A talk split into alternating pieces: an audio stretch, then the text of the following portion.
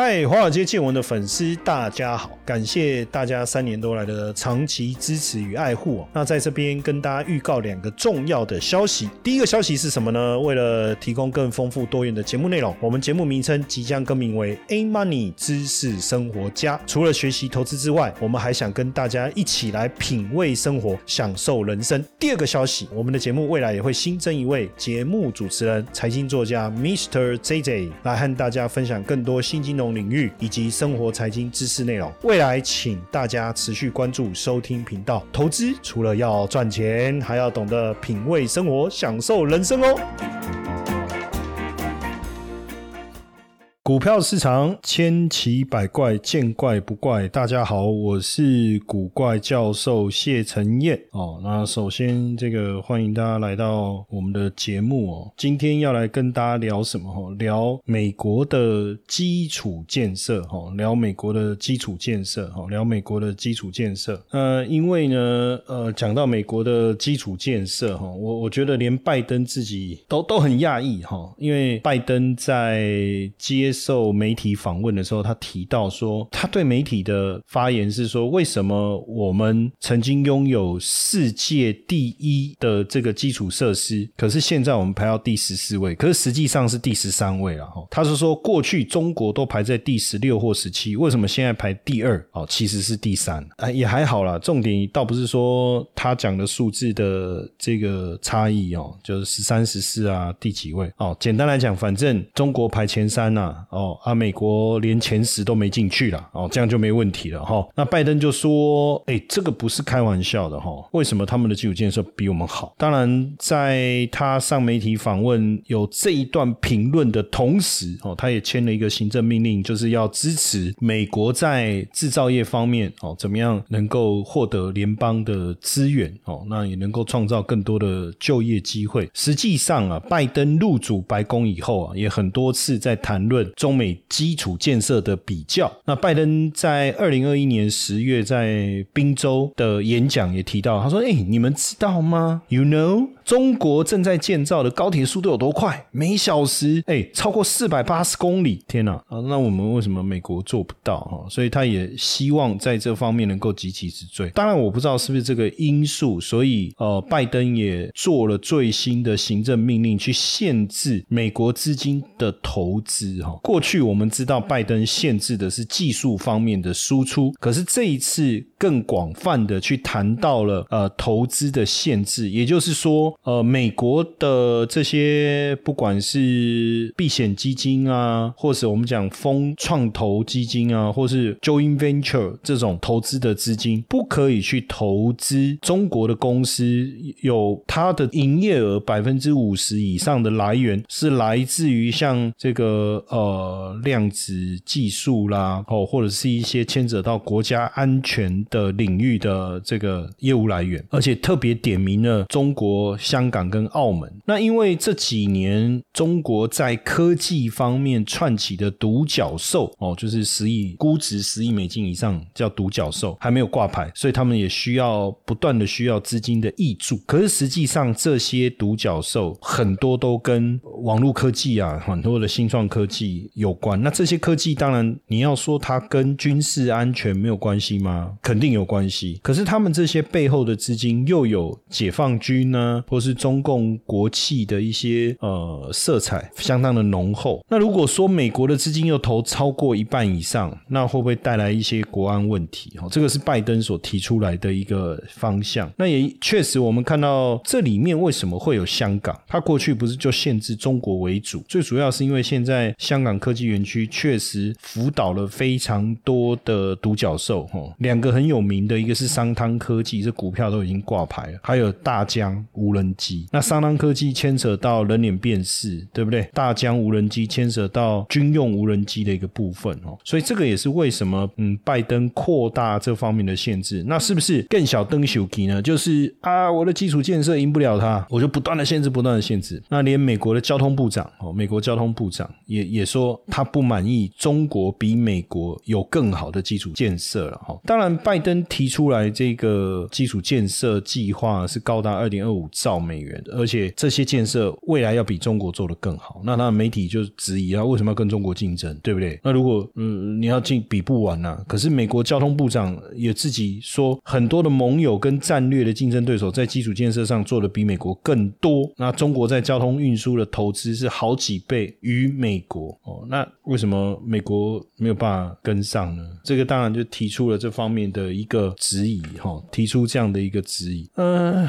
当然这个是不是美国的这个强国的一个心态？我觉得当然也是啊。那因为拜登在争取基础建设这个计划经费的时候，也一直跟中国比嘛。哦，他也认为说基础建设跟国家安全有关。那中国发展的速度这么快，那你未来你量子计算也好，哦，癌症各方面，如果你太慢了，这个资金的投入太慢了，未来会不会不止被超前，而且变成美国要跟上也跟不上？哦，连马斯克哦，特斯拉的 CEO 他都考 C 啊，说有一次在特斯拉的那个财报会议当中，他就说哦，美国的基础设施实在是破破烂烂，令人难堪。那甚至这个就电话会议上有人提问嘛，哦，就问马斯克说，哎，那你你对政府有什么建议？他也是回说，基础设施要好好的投资。哦，好好的投资。他说，美国的基础设施真的很糟啊！哦，尤其是道路跟高速公路，还有机场。他说，基础建设其实不光是，就不只是钱的问题，还有一个就是决心的问题。哦，决心的问题。BBC 也也有报道啊，路透也有报道，就是像这个美国一点二兆美元基础建设法案签署已经一年了，哦，将近一年了哦。可是美国基础设施没有显著的改善啊，而且基建成本还是非常的高昂啊。哦，连这个美国土木工程师协会啊，他们之前发了一个报告，对美国整体基础建设的评分，既然是既然是 C minus。你你知道这个今年一月啊，拜登到宾州访问啊，结果呢，他抵达前几个小时，当地一座五十年历史的大桥既然倒塌。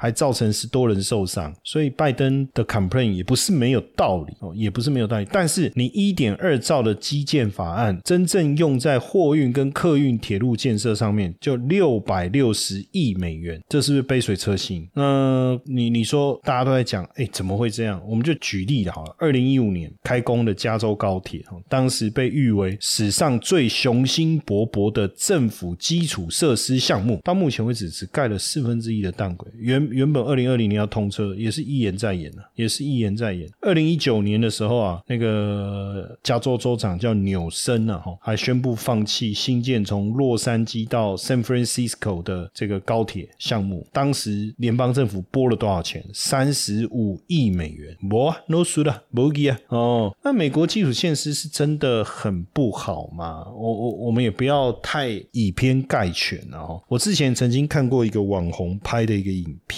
他是不是网红无所谓了，反正就一个 YouTuber，他就拍了一个影片，他到了美国，然后他就跟人家说：“哎，这个是美国吗？跟我想象的不太一样。美国是第一强国，那它的这个基础建设，就这个机场的设施怎么那么破旧，好像很像乡下地方。当然，我我我忘了他去的那个地方 是不是乡下，但是从他的，我当时在看这个影片呢，因为我我我忘了他当时呃那个机场是哪个机场，但确实我印象当中整个影片拍摄。的过程中反映出来的整个机场的设备是比我们双安机场。我只能用笑来 来带过这一段哈。呃，美国道路和交通运输建设协会哈，它统计美国目前大概有五万六千座桥梁有结构上面的缺陷。在美国，每四座桥有一座桥已经使用超过五十年，而且没有重建，这中间都没有在跟简单讲翻修嘛，是不是？保养维护应该还是有吧？哦，但是说从来没有经过重建。全世界排名前二十五名的机场没有美国，美国的。呃，这个大坝哦，就是那个水库的那个大坝哈，平均年龄在五十二年。那根据美国交通部的消息哈，美国有超过三分之二的道路需要维修或者翻新。所以从这些数字看起来，确实哈，就是蛮严重的哦，蛮蛮糟糕的哦。甚至美国整个污水系统跟水处理的设施也都在老化，急需要维修，包含电网、包含电网的部分哦，包含电网的部分。所以你看，连公共设施。整体，尤其是像这个地铁情况都相当的糟糕哦，相当糟糕。所以这个。哎呀，那那这个问题就很大了哈。那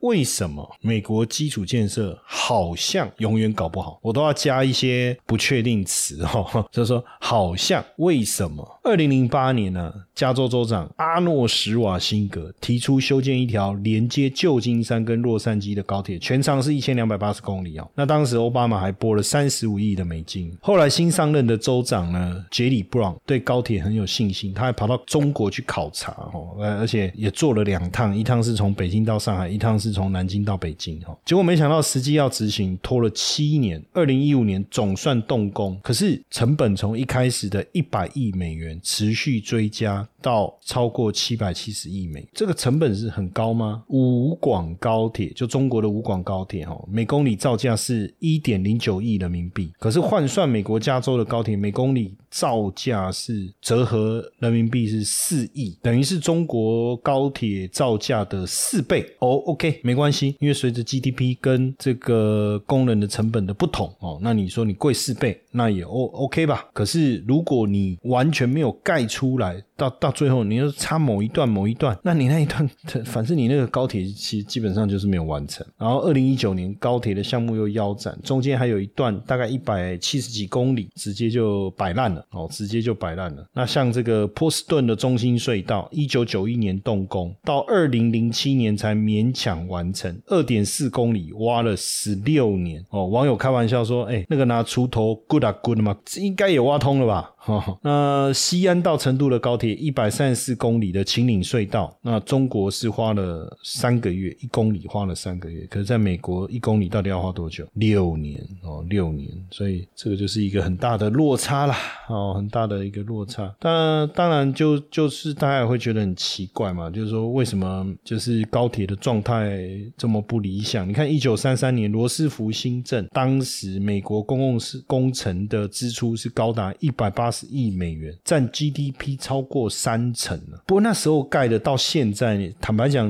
你你要去想，那个怎么那么久了？一九一九三三，现在是多少？二零二三年，那也九十年了。可是这中间你有维护吧，维修嘛，整理嘛。可是你举纽约地铁来讲好了，现在用的这个刷磁卡进站，这个是一九九四年呢，一九九四年了。所以，如果你你第一次到纽约地铁，我没有跟你讲这是纽约地铁，我把你眼睛蒙起来，我带你到那个地方，以后把你的眼罩把它拿下来，你你搞不好还以为你到了前苏联的废弃地下工厂。可是美国为什么？你说九十年前你有能能力建，那你现在应该也有能力修啊？你说钱，美国没有充分的预算吗？其实当时你说工美国工业立国的时候啊，不管你要修桥啦、铺路啦、盖铁路啦、坐飞机啊、坐汽车，反正只要有利可图，大家都。一窝蜂的这个抢进，对不对？疯狂的搞建设生产，但是说实在的哦，投入到基础建设这一块，一旦你赚到钱，开始去玩资本市场的游戏的时候，哦，谁来搞这些基础建设？那政客跟资本家想的是什么？政客想的是选票啊，啊，资本家想的是利润啊。所以没有选票的，没有利润的，就没人要搞了。大概就是这么简单的一个逻辑，就是这么简单的一个逻辑。所以你说，比如说像这种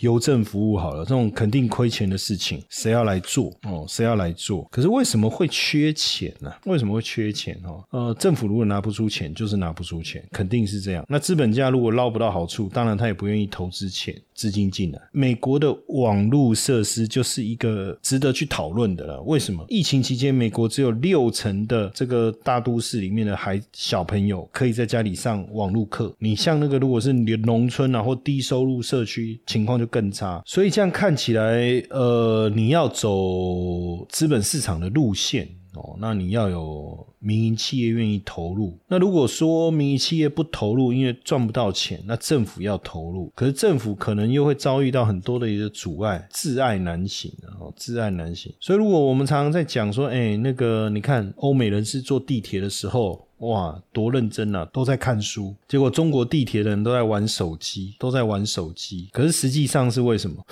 因为电信设施建设落后啊，地铁上面没有信号啊，当然只能看书啊。哦，这就是一个主要的因素嘛。所以这样看起来哦，在美国，民主党最大的敌人是谁？是共和党。共和党最大的敌人就是民主党。基础建设哦，维修哦，本质上哦，都是利益问题，都是利益问。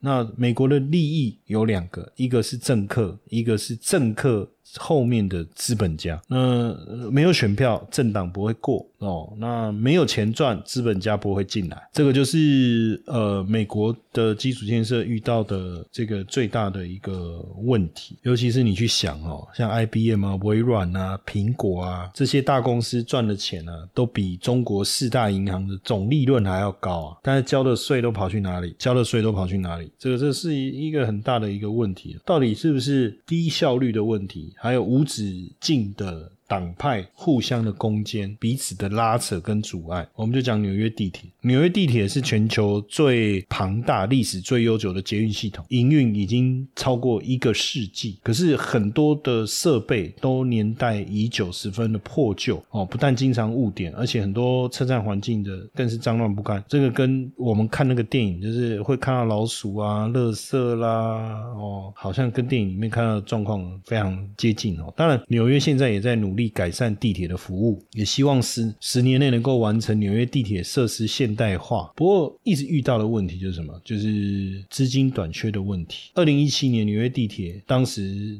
频频出状况，整个高铁竟然因为没有那个空调，哇，热到爆。那纽约地铁应该算是全球公共交通系统当中数量最多的，它有四百七十二个车站，二十八条路线。可是脏乱破旧，坐起来都不舒服。哈，就是那个列车塑胶座椅啊，呃，声音啊，轨道旁边的垃圾啦，老鼠出没啦，等等啊，就是好像也也蛮多的一个问题。当然，相较于中国新盖的高铁呃地铁系统，当然不可同日而语，一个超过一世纪嘛。但是大家更更关心说，那维护啊，对不对？那为什么人家可以维护的好，你的维护落差这么大？就是我们刚才提到的这些问题。当然，这是讲到美国基础建设，当然这。这是其中一个环节。那跟基础建设很多相关的股票，确实最近表现也不错啊。那假设你对美股有兴趣哦，你对美股有兴趣，其实可以到我们课程的官官方 line 小老鼠 i u 一七八哦，你输入关键字八零二零登记来参加我们免费的线上课程的说明会哦。我会告诉你怎么样有效率的去观察股票市场之间的一个变化，然后把这样子的一个观察带入你的。呃，这个操作当中，或是资产配置当中，都会有很好的一个反馈跟成果。那报名的方式是加入课程官方赖小老鼠 i u 一七八哦，然后输入数字八零二零。就会出现报名连结，就会出现报名连结。当然也鼓励大家，因为我们这一次的活动有名额的限制哈，所以越早报名越越早卡位哦，越早卡位哈。提醒大家，